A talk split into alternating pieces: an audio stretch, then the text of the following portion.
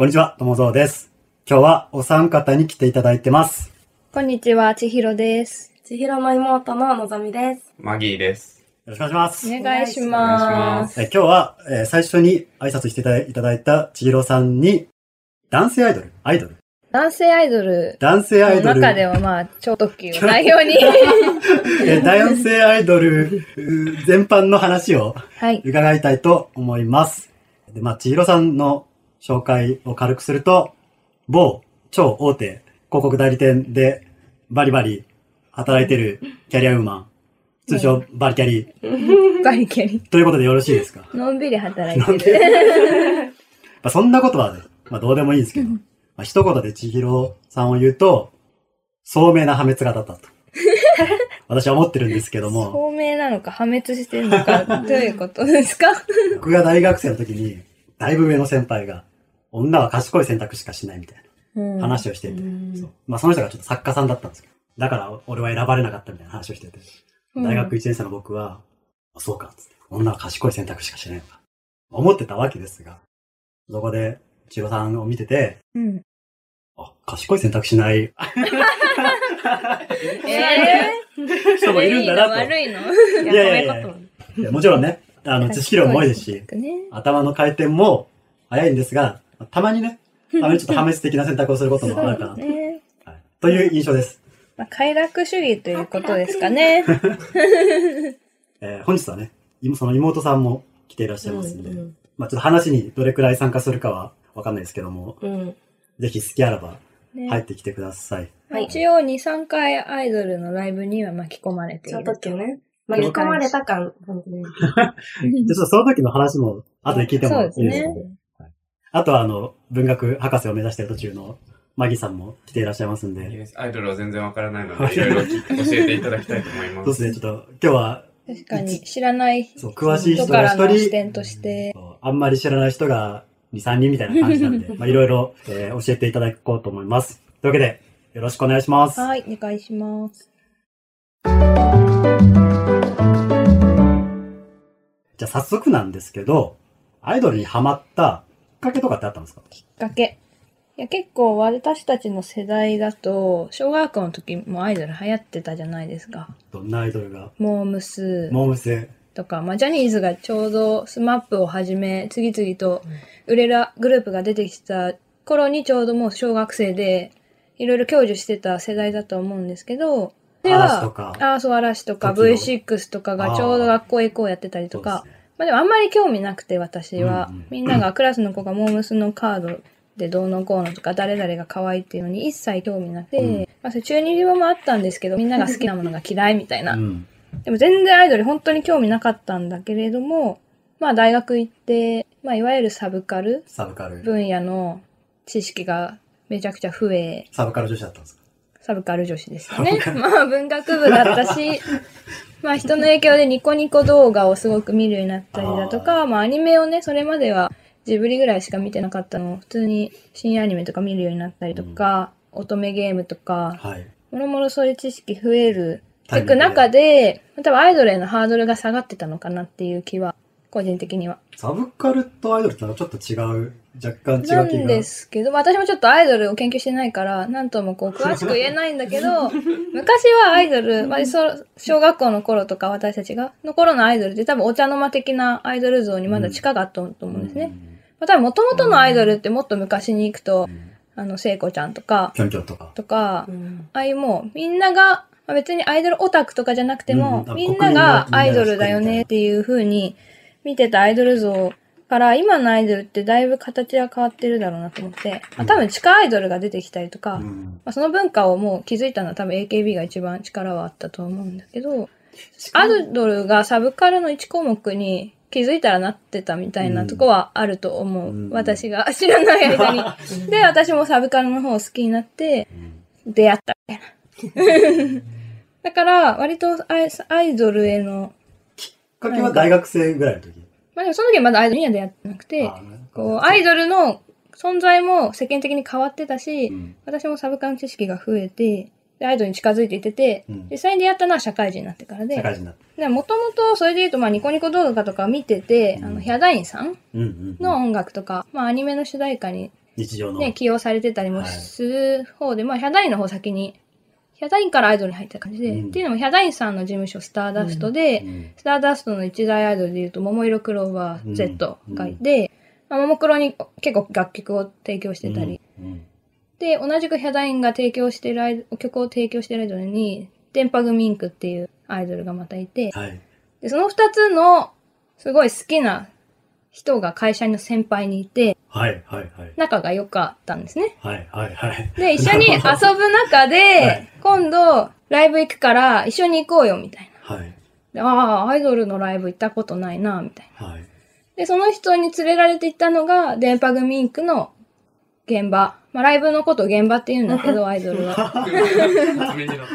現場と、あとはチームシャチホコって言って、はいえー、桃色の、桃黒の、あの、妹分と呼ばれてるはい女の子のグループで、名古屋出身の子たちだけではい。作られてて、はい。まあ、ってことで、チームシャチホコって名前で、はい。なるほどまあでも一応全国区で活動はしてるんだけど、結構まあ名古屋出身だから名古屋でもライブが多くて、うんその二つのライブにまず行ったのが一番のきっかけですね。その、初めてライブに行ったのはいいくつぐらいの時だったの？でも社会人3年目ぐらいかな。じゃあ24、5、6ぐらい。3年前ぐらい。3、4年前。ぐらいってことですね。はい。で、まあペンライ1本だけ持って行って、一応持っていくんですね。そう、あった方が楽しいよって言われて、で、まあ、一番最初行ったのは電波組のライブで、はい。で、電波組のライブは別にペンラは公式のものじゃなくても、ちょっと電波組がまずわかんないんですけど、電波組どれくらいの感じのアイドルはだと思えばいいですか？知名度知名度でもいいですし。でも今はかなり有名で、どっちかというと文化的にはやっぱサブカル、秋葉系の。文化から生まれた子たちで、秋葉系って言ったらこう、AKB とか、まあ AKB みたいな、なんだろうな、こう、ザ・アイドルって感じよりは、なんかごちゃごちゃしたアニメとか、かそういう二次元とか、メイドとか、なんかそういう、秋葉系のそういう、ああ、モガちゃん。あ、のいるチーそうね、ム。そうそうそう、モガミモガが夢か。ネムキュンとか割と、ちょっとね、いや、わかんないですけど。緑の子 で、結構、おののがすごくゲーム好きだったり、はいアニメ好きだったり、はいもともと秋葉でメイド喫茶で働いてたみたいな。はい。はい。で結構年齢層高くて、一番上の子が私と同い年ぐらいで、結構荒さまでこう、結構で、年齢層高い。まあ AKB とかだともう大体10代の子たちが割と幼い子がやってるイメージじゃないですか、今ま、私たちからすると。で、割と同年代で頑張ってて、で、曲調も結構ヒャダインとかが曲を提供してるのもあって、最近のアニメの主題歌にありがちな、ちょっとすごい早口で、わちゃわちゃしてる感じのありますね。曲調が多かった。結構いい音楽いっぱいあるんだけど、ここまでをまとめると、中学校とか高校の時は、でそんなにアイドルアイドルしてたわけじゃなかったけど、けど大学生の時に、ニコ動的なもので、はい。少しずつこう、サブカル方面の親和性が高くなってきて、で、アイドルもそっちの分野にうん。近い存在になっていて、で、まあ、仕事で。実際に行ってみたら、まあ、すんなり、そのアイドルという世界へスルッと入入っれたみちゃったたみたいいな。な感じですね。まあじゃあ、初めて行った電波組の電波組、シャチホコのライブの話を聞いてまあ、でもまあ、その、どっちも女の子アイドルだから、あと、まあ電波組の誰ですか？チームシャチホコ。チーム社長子。チーム社長子はチーム、社長子はもうちょっと若い子たちで、もっと若いから、まあ、可愛いなって感じの、あんまりハマらなかったんだけど、はい。じゃあ、その時は電波組の方が良かったな、みたいな。まあ楽しかった。うんまたその、アイドルのライブ自体の楽しさをそこで知ったという感じで、まあ、ファンのお作法というか、はいその、まあ、ペンライトの使い方？はい。まあ、いわゆるオタゲーと言われるものがあるけど、こういう感じで、ふーふーとか、みたいな、お決まり、曲によってこう、コールっていうのがあって、はいもう決まってるわけ、ファンの間で。この曲の、ここでこういう言葉を入れるみたいな。初心者に厳しくないですか、それは。まあだからもう、あでもそれはネット上に上がってたりして、まあ、一応それを見ていった方が楽しいんだけど、うんそんなに難しいものではないの。合いの手のようなものだから、まあ行ってみて、まあね、サビ何回か出てくるから、最初は、あー、なんとなくついてて、2、3回出てきたらもう全力でやれるみたいな 感じだから、あ、みたいな感じで、なんかいけいけいけ、みたいなのあるじゃない、スポーツでも。みたいなノリだから、結構初心者で行っても、一緒にやりやすいし、それをやるのがすごく気持ちいい。うん。会場全体がその気持ちよさ、あ一体感、一体感。みんなでそう。遊ばせるみたいな。みんなで盛り上がってる一体感。それはでも普通のアイドルじゃない、あ音楽アーティストのライブでも、まあ、みんなでわーってなって、あ飛んで、みたいなのと一体感似てるんだけど、ちょっと違うなって思うのが、なんかもう、こっちも、もうただ乗ってるんじゃなくて、もうパフォーマンス化されてる。うんうんうん。観客側もパフォーマンスをしてる存在になっていて、そのライブを、音楽アーティストのライブだと、もう完全にこっちは受け手で、うん彼らが提供してくれる素晴らしいパフォーマンスに、乗ってる。わー、いいね、いいね、みたいな感じだけど、アイドルのライブは、その時間のライブをもう、お客さんも、アーティスト側も一緒に作ってるみたいな、いうところが、普通の音楽のライブよりも強いな。うんうんうんまあ、よりだから快感があるし、声出すの楽しいし、体動かして。みんなと同じことしてるってのも大事なのかな。その合いの手的なやつ、ファンの誰かしらが作るんだとは思ううんですけど。ん。誰が作ってるのかね、わかんないけど、でもなんか多分ファンの間でも、あるんだろうね、こう。なんだろう、力関係が。わかんないな。誰が決めてんのかちょっとわかんないけど。もしかしたらいるんだよコアなファン決めちゃう同士人がのバチバチがあって結果生まれたものかも。そう、とか、まあね、多分 AKB とかもあるんだけど。で、その、初めて電波組のライブ見た時から結構いきなり乗れちゃったんだ。割と、割と。まあ、もともと、ね、バンドのライブとかうん。は行くの楽しかったから、まあその感覚で、で大体1回ぐらい何時間ぐらい？でも1時間半ぐらい。あ、そう、意外とうん。映画1本ぐらいの。かな、今までけ何回ぐらい行ったことある？んですか超特急をぬが、のかすと、のかすと、その女の子のライブは4回か、4回4回、5回ぐらいかな。超特急含めると、超特急は、もう何回行ってるんだろう。で年に何回来たらいいね。あ、確かに。あの、去年で言うと、5、6回は行ったのかな、うん多分。2ヶ月に 1回ぐらいは。ですね。そう。まあ、さんは、まあ一緒に行ったのは、うん。超特急のライブ。うん。ちょっとくんのライブしかも、ん？そう、超特急のライブに2回か ?2 な。回行ったんだもん。そうで、きっかけの話に戻ると、はいこの電波組とシャチホコのライブに連れてってくれた人が、たまたま超特急のね、ライブに行けることになって、誘ってくれたのがきっかけで。うんうんうん。で、私もちょっと仕事で超特急がイベントに来ることがあって、うんよく分かって、どういう存在か知らないまま、とにかく女子中高生たちが大騒ぎしてるのだけ耳に挟んで、でもすごい騒がれてるな、みたいな。まあ一応仕事柄にも知っといた方がいいな、みたいなのもあって、まあライブ、アイドルのいつものライブね、みたいなうん 感じでついていって、そしたらなんか、ハマっちゃった、みたい行ってみた感想は、うどうでしーん。だから、コールとか知らない状態で私は行ったけど、ペンライトもちゃんとね、ちいちゃんに買ってな。もらって。そう、スターダストはペンライトが公式のじゃないと持ってっちゃダメで、ええそうありますよ今私はチームシャチホコのライブにはペンラを持ってたことはなくて、手でやってただけなので。超特急は、うん、スタダなので、公式のペンライトじゃないと、ライブに、スタダって言うんですね。スターダストはスタダって言うんだけどそう、そうなんです。どだか？らまあ、伝えて。うーん、単純に、まあ、ファンじゃなくても、まあ、女性から見たらまずイケメンだし、うん。で、超特急に限って言えば、あの、だ踊りがメインのグループで、だ曲を知らなくても舞台として楽しめるでしょ、うんうんで、まあ、あとは、だ曲はそんなに、だから私はハマってないからファンになってないけど、曲が良かったうら、ん、うん、曲が好きだったら、私はヒャダインは好きだったから、ヒャダインもね、一曲提供してうん。て、そういうのは楽しかったけど、それよりやっぱりその周りの、なんだろう、会場の一体感みたいなのを体感できたのは楽しかったかな。まあライブは私も好きだしね。でもそこのその一体感に乗れるか乗れないかで相当ああ、でも乗れるよ。乗れる。乗うん乗れたら楽しいし、乗れなかったら、やわーみたいな。乗れなかったら、でも音楽アーティストのライブで、みんながわーってなってる中で沈黙してる人っていないじゃん。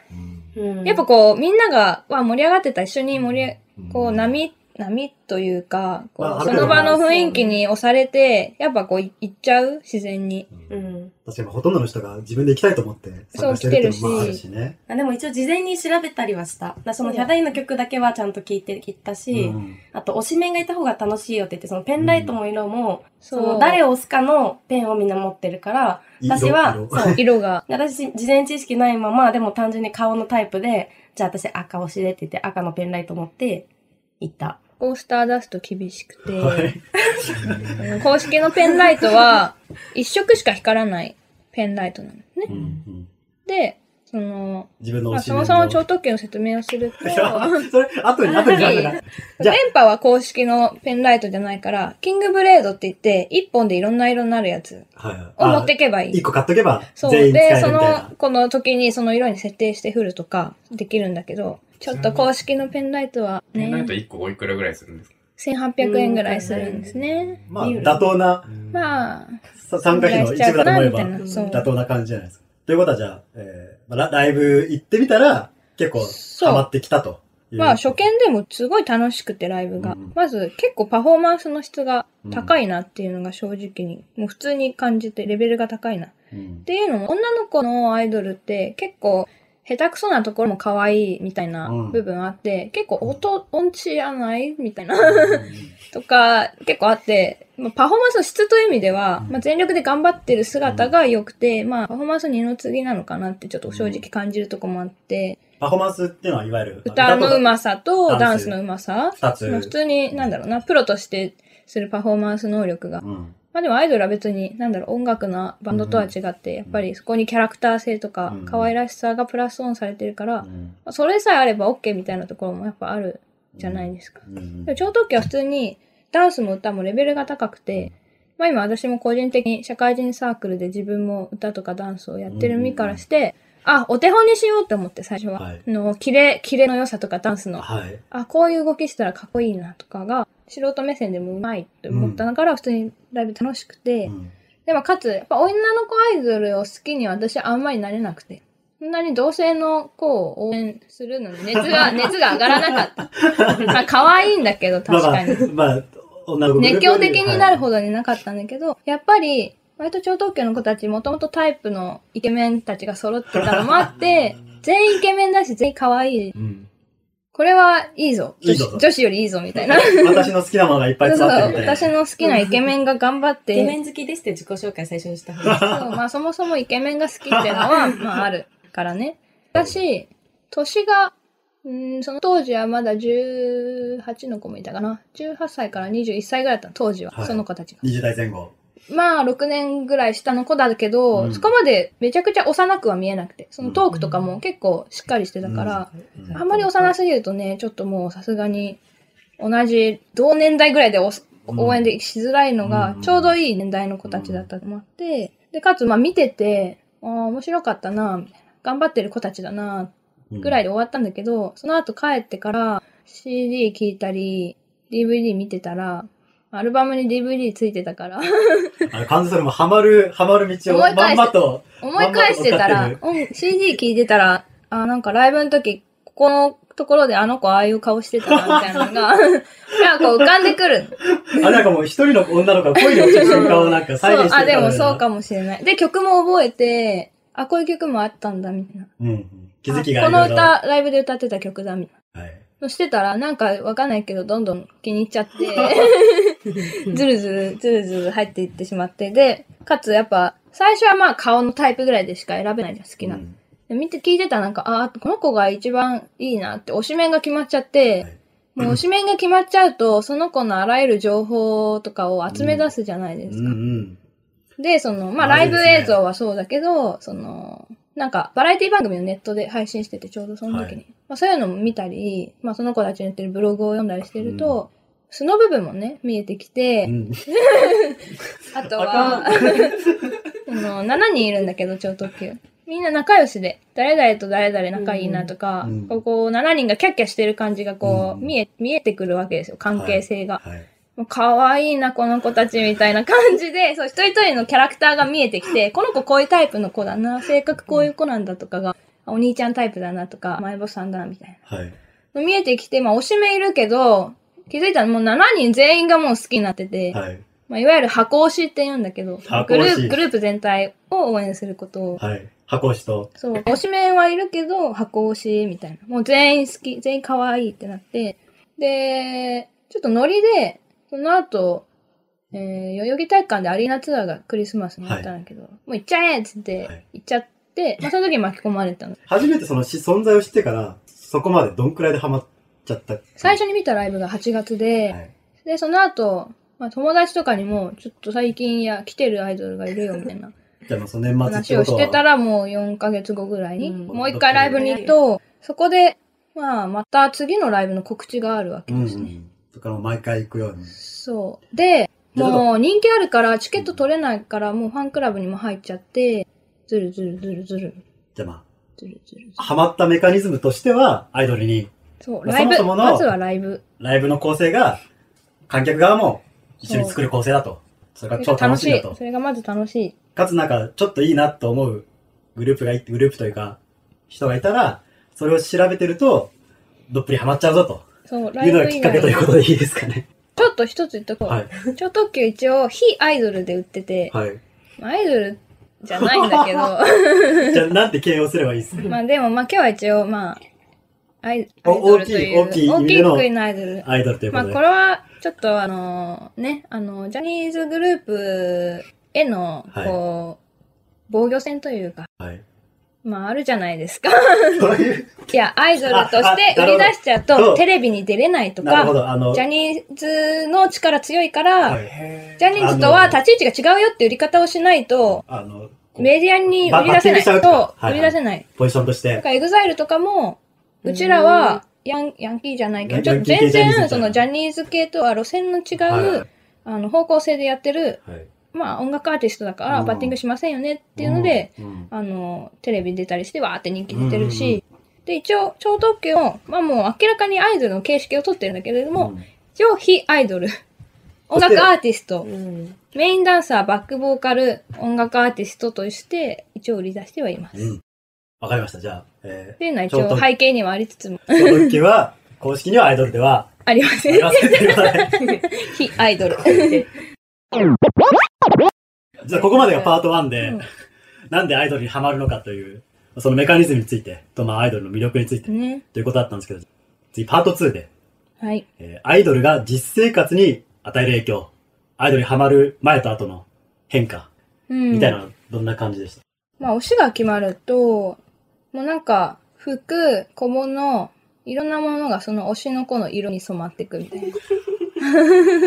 色っていうのは、あの、カラーね。具体的なカー。ラ具体的な。ちょっとけの場合、そのメンバーによってカラーが決まってるので、ー。ちなみに何色推しなんです私黒推しなんだけれども。かじゃあもう、着てるものはもう、そう、黒の服あった方がライブに着てくバリエーション増えるし、みたいな。黒いものを持ってると思い出せるし、みたいな。はい。まあ、要はその生活の中心になってくる。はい何をする時でも結構考えちゃうみたいな。うんライブって一回いくらぐらいかかるんですか？チケット的には。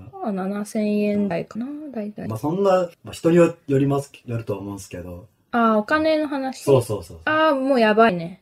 そのライブに行くお金もだし、私の場合交通費。交通費？はい。地元以外も行っちゃう？で名古屋以外にも東京来ちゃうし、うん。まあ大阪ぐらいだったら行けちゃうし、いけちゃう。去年はツアーで神戸まで行ったし、はい。とかいうのもあって、チケット代交通費かかるし、うんグッズがね、ま。たライブのその、ツアーごとで出たりするわけです。グッズどんなものがうちわぐまず、まあペンライト。うちはないです。うちわはないんだけど、ペンライト。ペンライト1800円、別に言わなくて T シャツ3500円。マットは買ってくんですか？買っちゃうね。一応デザイン性は見てるけど、うんまあでもやっぱその、私はそのツアーにはその、ツアーのグッズの T シャツ着ていきたい人なので、うんうんうん T シャツは大体買うかな。うんがタオルか。タオル。毎回出すんだけどね、この辺は。それはデザインが微妙に変わって。まあもちろんもちろん。あがまああとはもうキーホルダー系とか、まああとは生写真だね。恐ろしいのが。ー生写真ってなんかもう、京都のお土産屋さんに、通りにぶら下がってるみたいあーそうそうそうまな。まあね、生写真昔から売られてるけど、うん未だにやっぱ生写真って、このデジタル化されてる中でも人気があってまあ限定、限定感があるからかな。でしかも今ちょっと、だによくわからない生写真の生ってなんだっていう。あ、そうなの。それこの前ね、調べたらもう今全然生写真の生は正しい使われ方をしてなかった。もともとの意味は何なんだっけな？なんかネガから焼いたのがはい。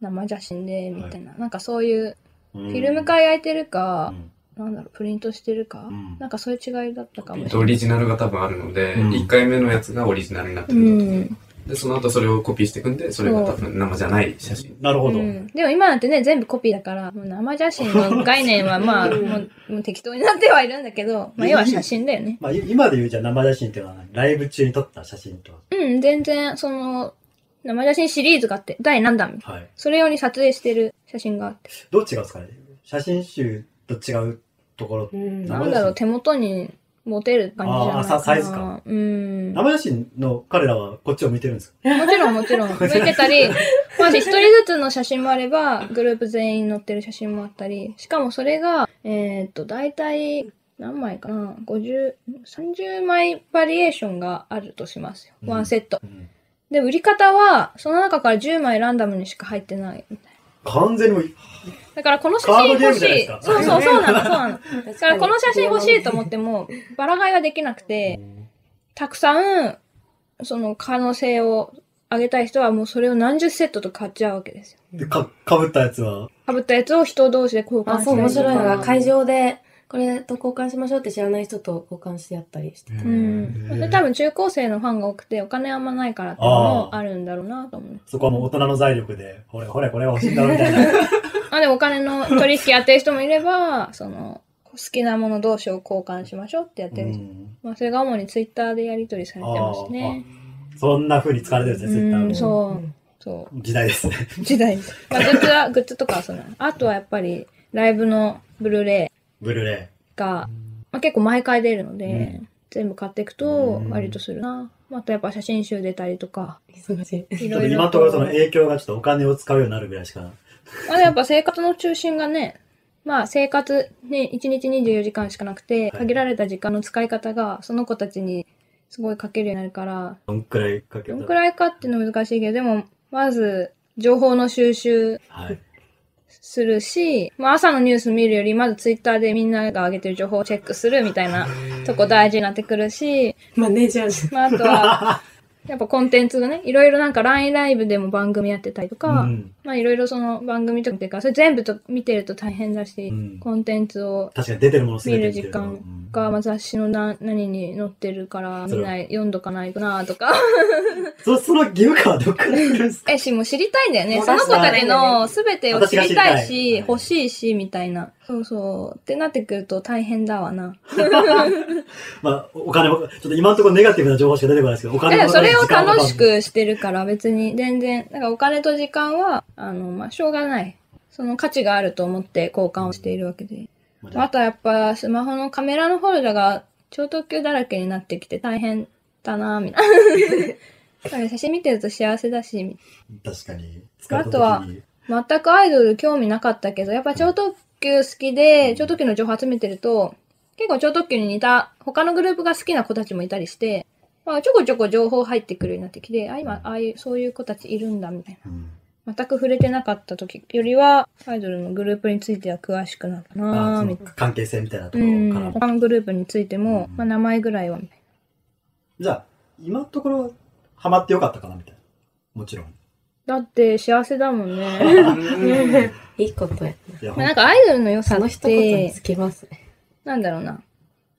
ただその、ファンになって、はい。その音楽聴いて楽しいだけで終わらないところがあるのかなと思ってて、まあ、応援するし、応援される、その関係性がファンとアーティストの間にあって、ちょっとじゃあ、これっとパート3のパート話になって3になってくる？一回切りましょう。か。パート3。アイドルに何を求めるか？何を求めるか。何を求めるか、思うのが。その、いわゆる、僕が正直アイドルファン方たちの心理みたいなのがよくわかんなくて、うん。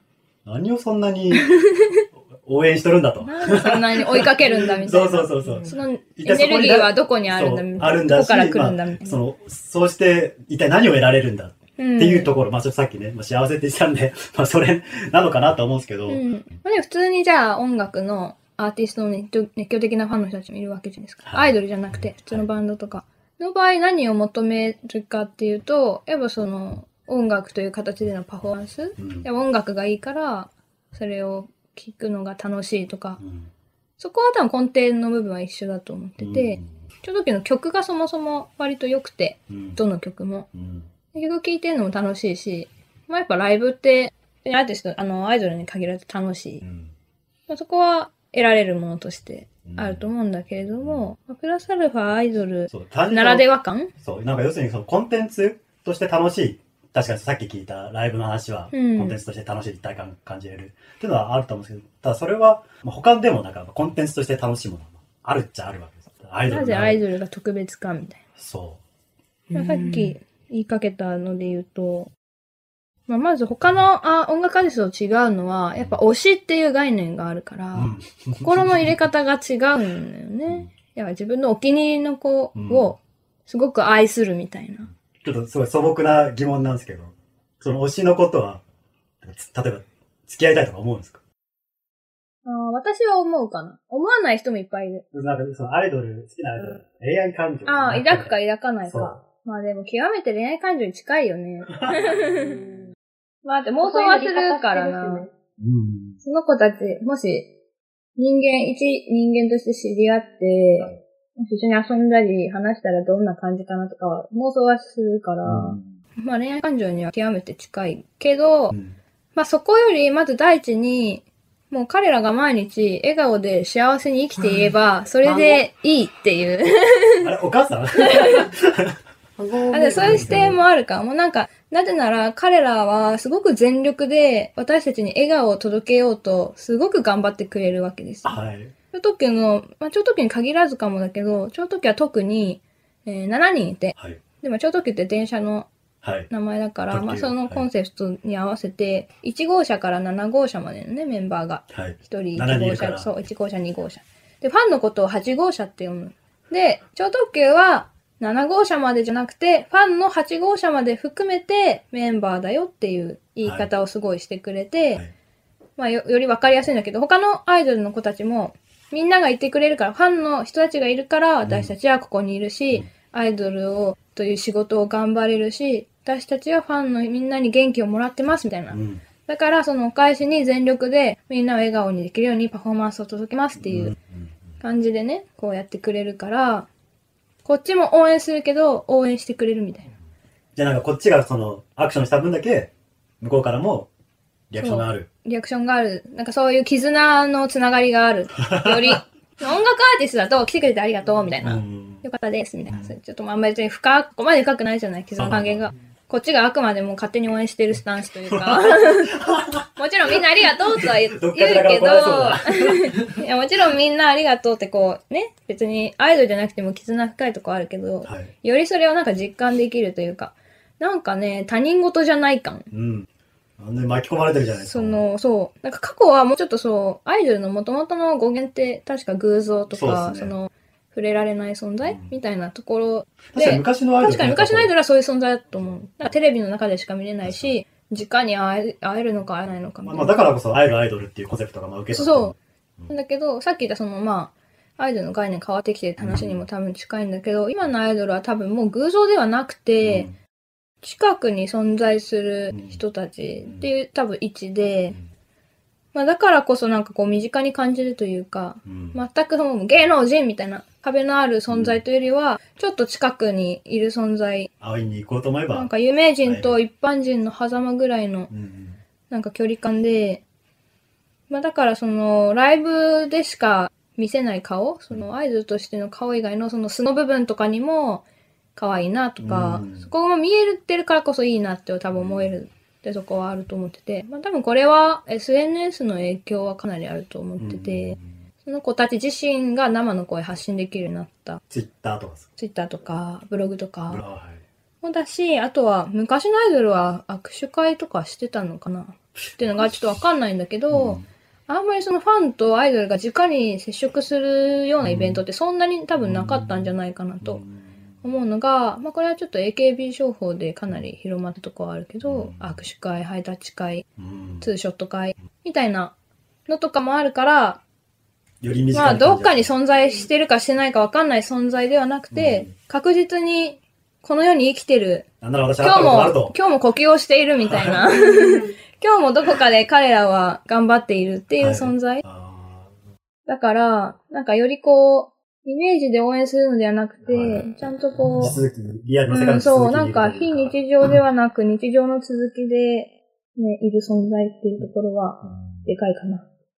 え、握手会行ったことあるの？ないけど、まあ握手会そもそもしてないんだけど、超時は。ついに次、ちょっとツーショット会申し込んじゃった。すごい。ですね。この距離ではそう。だから、音楽が純粋に良くていいねっていうのプラス、もう、こっちの生きていく過程というか、うん頑張ろうって思える、うんそういう存在としていてくれる。なるほだから毎毎日楽しい、その子たちがいることで楽しくなるみたいな。ど。だから、旗から聞いてると、なんか単に片思いしてる人の話しか聞こえないんですけど、いやでも向こうも8号車のことを、まあファンのことをすごく大事にしてくれてるから、そこは片思いではない。いいですか、その、多くのファンの中の一人みたいな立ち位置になっちゃいますけど、そこは。まあそこはでももうしょうがないよ。まあ恋愛じゃないからな、そこは。そこは8号車として支えていかないといけないから。もちろんね、ちょ特別になれたらいいけど、はい。まあ、そこは一応、ファンとして、うんけど、割り切った部分もありつつ、みたいな。そあわよくばみたいな。う。あわよくば。まあ、そこはでも妄想させてくれるだけでも全然よくね。マギさんなんか質問あります？あ、いえ、8号車だけぎゅうぎゅうだなと思って。そうね。じゃあちょっと実際の車両で考えちゃうとあれですけど。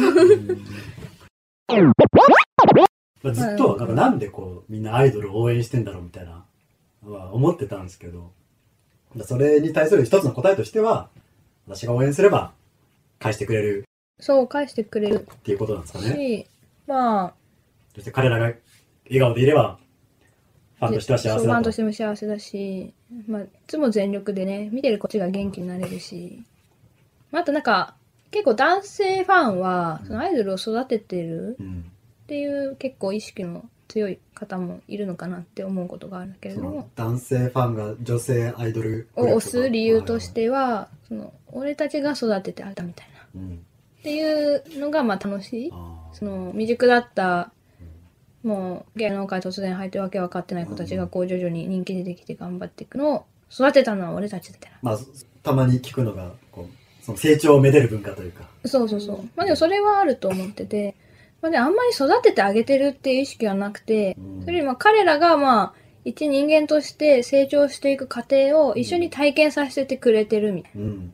ないう意識の方が私は強いかなと思って。まあ、確かにさっきの話だと最初からパフォーマンスものレベルも高かった。まあ私が出会った頃はねもうすでに結成3年目だったから、うんうんうんそこそこ ZEP でもうやれるはレベルには行ってたけど、まあでもそこから今5年目を迎えたけれども結成、はい。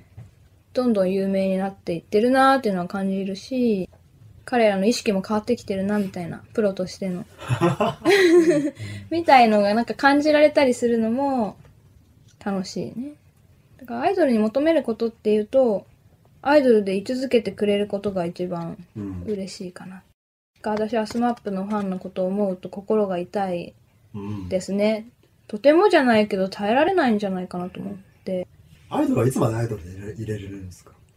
まあ、でもそれ難しいよね。でも、?AKB 卒業システムがあっうて、んうん。か歌舞伎には代替わりっていうシステムがあって、そのグループに何を求めてるかなのかなと思ってて、うん。AKB って、なんだろう、衣装とかも結構制服っぽくて、結構その学生っぽいイメージで売ってるとこがあるから、やっぱこうある一定の年齢に来てしまうと、ちょっとその枠に入れなくなっちゃうのはあると思ってて、そうなるともう卒業していくしかないのかな。うん。でも、まあ、ジャニーズが素晴らしいのは、アイドルが、普通はもう、なんだろう、見た目がまあ、美しいうちにもう解散とかうん。してたのがアイドルだったのが、うん。結構おっさんになっても、確かにね、スマップの40代、皆様も50代に近づいても、まだ、ちゃんとその、アイドルっていう存在のまま活躍できる、まあ、フォーマットをうん。作ったってところはすごいなと思ってて、でもそれで要はその、なんだろうな、学生というコンセプトのアイドルグループもいれば、うん。彼ら自身がもうアイドルみたいな、うん。設定とかなくて、うん。彼らがやってることをみんな応援しててみたいなっていう形で続けていけるアイドルグループなのであれば、別に死ぬまでアイドルやれるんじゃないかなと思うし、マイケル・ジャクソンとかも結構、そういうアイコン的な存在で、うんまあ、ザ・アイドルではないけど、うん。ある意味アイドルの要素は非常に持ってる。彼がもう、プロとして活躍している、いれば、うん。ずっとその間彼はアイドルであり続けるみたいな可能性はあるかなって。公式にはアイドルではない、ちょっときの皆様も、できれば、ね、末永く死ぬま。で 死ぬまで。アイドルいていてくれたら、いてくれたら、もうずっとメンバーも変わらず超特急のままでいてほしいな。なんか歌舞伎みたいにこう、代替わりしちゃダメなんですか？何代目誰それみたいな感じで。ね嫌だな。このメンバーがいい。今の7人じゃなきゃ嫌だ。じゃないと超特急じゃないな、と思います。結構他のグループはね、メンバー追加あったりとか、いろいろあるけど、それは悲しいかな。ちょっともう一個聞きたかったのが、もしその、彼らが、に、うん。彼女ができたらどうするまあでもそれはしょうがないよね。彼らの幸せを願わないとファンとして失格かなとは思うけど。そこら辺は別に、どんとこいと？まあ、彼らもね、経験はしていかないと人として。もちろん推しの子がね、彼女いたりしたらちょっと悲しいけど、まあね、歌にしろ、ダンスにしろ、恋愛という経験は非常にパフォーマンスにプラスに出ると私は思います。あこの芸人の嫁さんみたいなこと言いますね。いろいろ経験して、よりいいパフォーマンスを作っていってもらえた方がいいかな。その、だから絶対彼女作るなとかいうのはもう、いいんじゃないですかね、そろそろ、そんなアイドルの。ルールは全体的に業界を苦しめてるぞと。そう、思うけどな。まあ裏でみんないろいろやってるんだろうけど。なんまなんてこと？をあでもね、やっぱりあくまで表向きはね、アイドル、まあアイドルって言ってないからあれなんだけど、表向きはまあ、僕たちはファンのことが一番ですって言ってくれてるのは非常に綺麗ですよね。そのスタンスは変えてほしくないけどまあ私生活のことまではとやかくは言いません。我々を幻滅しない、ね、さすることがないのであれば、各々の人生をちゃんとこう、謳歌してもらわないと、コツ、コツとしてもね、彼らが笑顔じゃなくなるのが悲しいので。ちょっと、アイドル論を聞くつもりがすっかり、超特急の話がメインになってしまいましたけども。まあね、アイドルは別に超特に限らず、なんかライブ一回行くといいと思いますよ。なんかその、生活に張りが出ると。アイ、まあ、いわゆるアイドルライブの楽しさは、やっぱライブに行かないとうん。伝わらない。うん多分、えーね、よくテレビとかでうんライブの映像とか確かに見ますね。見たりするけどはい、エンタメ行くのとね、見るのは全く違うから、一回あの空気感をね、感じてもらいたいなと思います。まずなんかライブ行きましょたいなのでわかりました。じゃあ、もし日々の生活にう。潤いがないいななら、という方はぜひ、アイドルのライブに行きましょう。その中で特におすすめなのが、超特急。ということでよろしいですかね。わかりました。えー、今回、千代さんにはい。アイドル論について話していただきました。ありがとうございました。ありがとうございました。